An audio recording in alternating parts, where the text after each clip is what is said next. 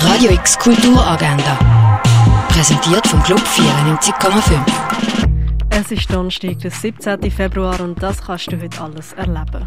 Zeichnen in der Sammlung das Afterwork Drawing mit dem Kunstvermittler Mariano Geich findet am 5. im Kunstmuseum Hauptbau statt. Bei Boys in Action können sich Jungs ab 11 Uhr Abend lang austoben, vom Viertel ab 6 bis Viertel ab 8 im Freizeithaus Allschwil.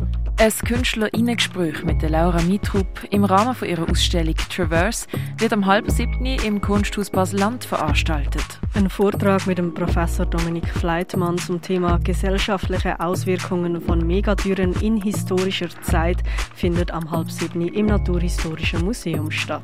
Die Oper Don Carlos spielt Mitte 16. Jahrhundert in Spanien und erzählt von politischen Intrigen und privaten Verwicklungen rund um den Thronfolger Carlos. Die Aufführung ist am 7. auf der grossen Bühne vom Theater Basel.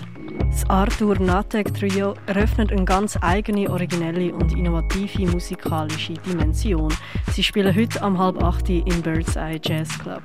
Triptychon, ein Kunstprojekt von der Klasse 2E von der FMS Basel, beinhaltet Videos, Choreos, Performances, Live-Sounds, DJs, Fashion und zeitgenössische Texte. Aufführung ist am 8. im Theater Roxy. Das Stück Big Sister von Lucia Haug wird am 8. im Jungen Theater Basel aufgeführt.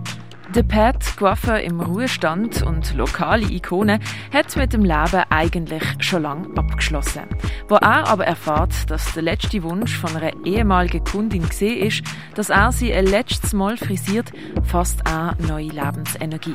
Swan Song läuft am Viertel von neun im Kultkino, präsentiert von Gay Basel. Der Film Under the Silver Lake mit dem Andrew Garfield erzählt von einer verschwundenen, mysteriösen, schönen Frau, einer skurrilen Odyssee durch LA, globale Verschwörungstheorien, involvierte Celebrities und Hundemörder. Zu am 9. im neuen Kino. Die Ausstellung Erleuchtet, die Welt der Buddhas, kannst du im Museum der Kulturen besuchen.